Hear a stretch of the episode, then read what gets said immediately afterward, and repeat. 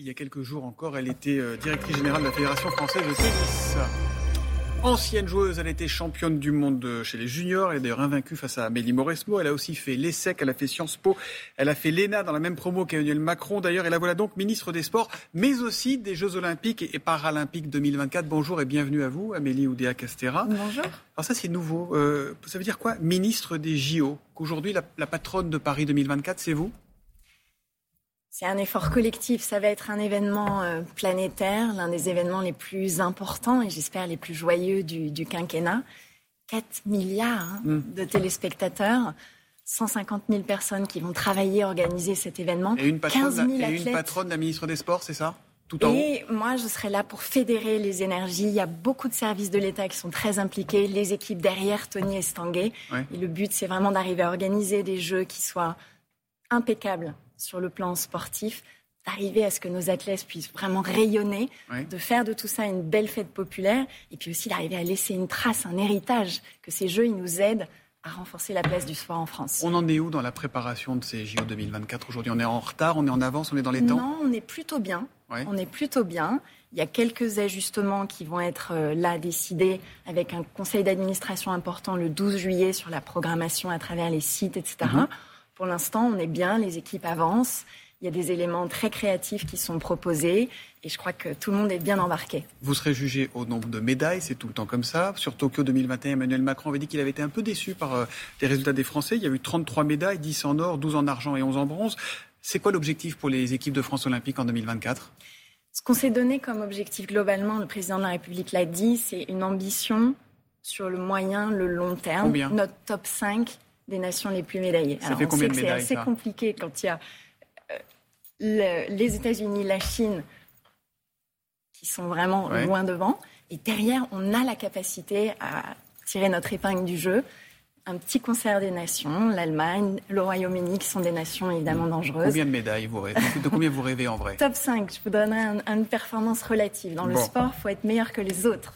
Il y en a un qui rêve de les jouer, ces Jeux Olympiques, c'est Kylian Mbappé. Est-ce qu'il faut laisser au club le choix de laisser ou pas leurs joueurs aller faire les Jeux? Moi, je suis sûre que tout le monde sera très très heureux que Kylian Mbappé, y compris le PSG, euh, participe aux Jeux Olympiques mm. de Paris 2024. Il l'a dit, il en a envie. est-ce qu'il faut obliger les clubs à libérer les joueurs? Parce qu'il y a des clubs qui le on sait ils le feront. Ils le feront. Ils le feront. Quelle belle populaire, ça va être un truc extraordinaire. Encore une fois, je veux dire, c'est quoi de mieux pour un sportif que de pouvoir euh, être dans une équipe nationale à domicile, faire rayonner sa passion, faire rêver les enfants. Il va vivre très fortement cet événement. Il va nous donner beaucoup. C'est génial. Mmh. Le sport amateur s'étrangle un peu en ce moment avec Kylian Mbappé en, en, lisant les sommes avancées pour la prolongation de son contrat au PSG. Est-ce que c'est trop ou est-ce que c'est le prix à payer, Amélie Oudéa Castera je ne vais pas m'immiscer dans le détail du modèle économique du PSG, etc. Personne ne veut y aller. Personne très, veut y aller. Très, très grande star. Voilà, il y a une valeur de marché qui est là. C'est un milieu, on le voit, qui est infiniment concurrentiel. Puis vous savez, je pense aussi que s'agissant de, de ces grands sportifs, de ces grandes rémunérations, il y a aussi pas seulement la question de combien ils gagnent, mais ce qu'ils font de leur argent. Et on sait que Kylian Mbappé est quand même super investi dans un certain nombre de causes. Il fait beaucoup de choses du côté de Bondy pour les quartiers.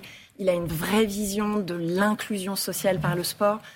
C'est une personne généreuse.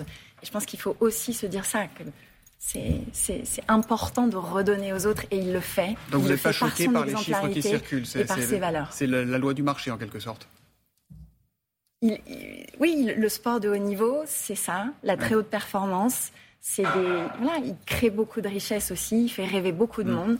Et encore une fois, ce qui est important pour moi, c'est ce qu'il fait de tout ça.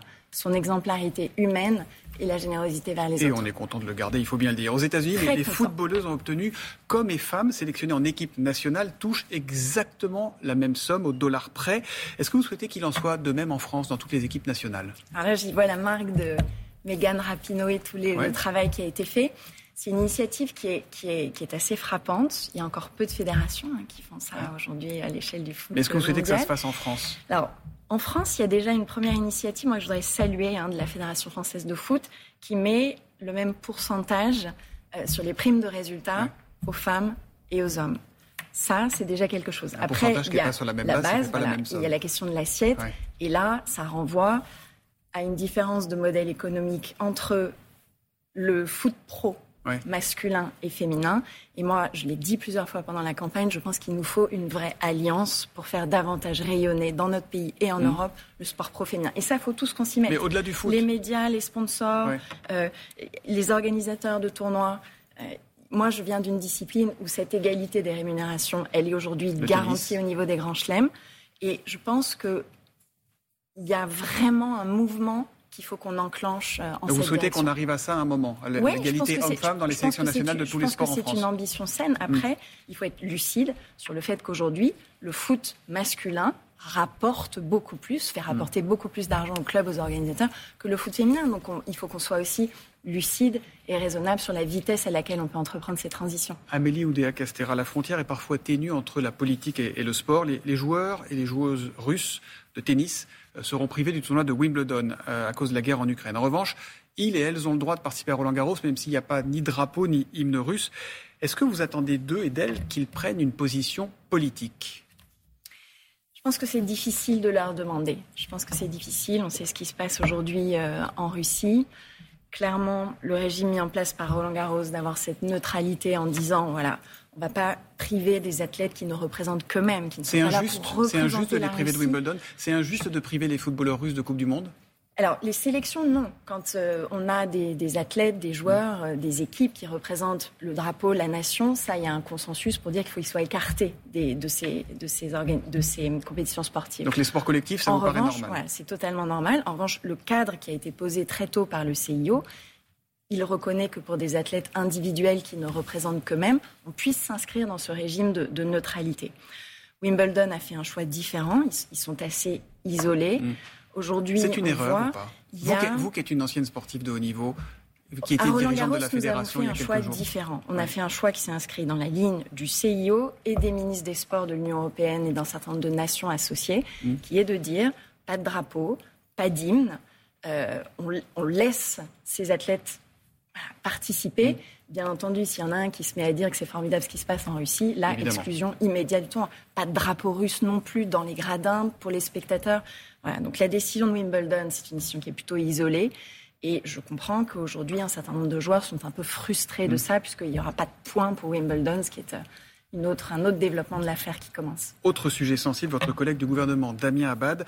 Euh, J'aurais votre avis de ministre, mais aussi votre avis de femme, Amélie Oudéa-Castéra, sur cette affaire. Rappelons que le ministre des Solidarités est accusé de viol, des faits présumés qu'il nie en bloc, et les deux plaintes déposées contre lui ont été classées sans suite. Est-ce qu'il doit se mettre en retrait du gouvernement? C'est moi, ce que, ce que je sais sur ce, sur ce contexte, c'est qu'on est d'abord avec une tolérance zéro pour les délinquants mm. sexuels. Le président de la République l'a dit très clairement, la première ministre l'a rappelé euh, très clairement, et avec, j'ai envie de dire aussi, là c'est ma sensibilité, euh, du respect et euh, pour les victimes voilà, présumées. Donc ça c'est très important. Maintenant sur cette affaire, je crois que la justice doit travailler, doit établir la vérité. Les conclusions en seront tirées. Euh, et maintenant, il faut qu'elle puisse travailler, voilà, la justice. Dans l'État, ça ne vous, vous, gêne pas d'être à côté de lui au Conseil des ministres? Il a sa place pour l'instant.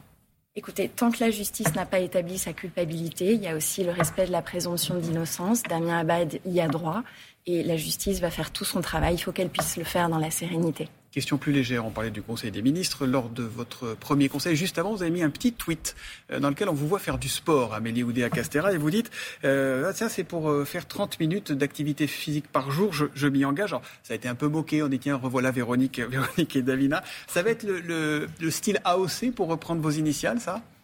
Et 30 minutes d'activité physique par jour, c'est la recommandation de l'OMS pour nous tous. C'est un minimum. Moi, je me dis que dans mon rôle, c'est important d'avoir cette exemplarité. Et vous voulez l'imposer dans les écoles, ça ou pas? Vous allez en parler avec votre Ça a commencé. Hein. il y a aujourd'hui 7000 euh, écoles primaires qui ont déployé les 30 minutes sur une base volontaire et on veut accélérer la généralisation de ça. On va essayer d'aller gagner euh, encore euh, voilà, jusqu'à à peu près 30-35 000 écoles élémentaires qui ont besoin. Et l'objectif, c'est toutes les écoles pour vous, au fond? Oui, oui, oui. oui.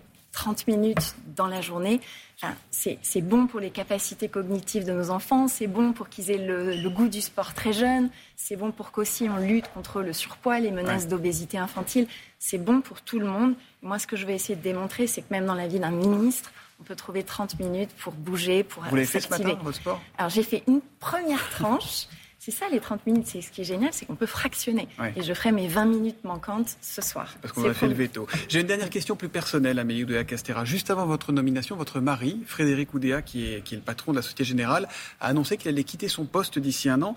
Est-ce que c'est à cause d'un risque de conflit d'intérêts, cette décision? Non, pas, du tout de risque de conflit d'intérêts.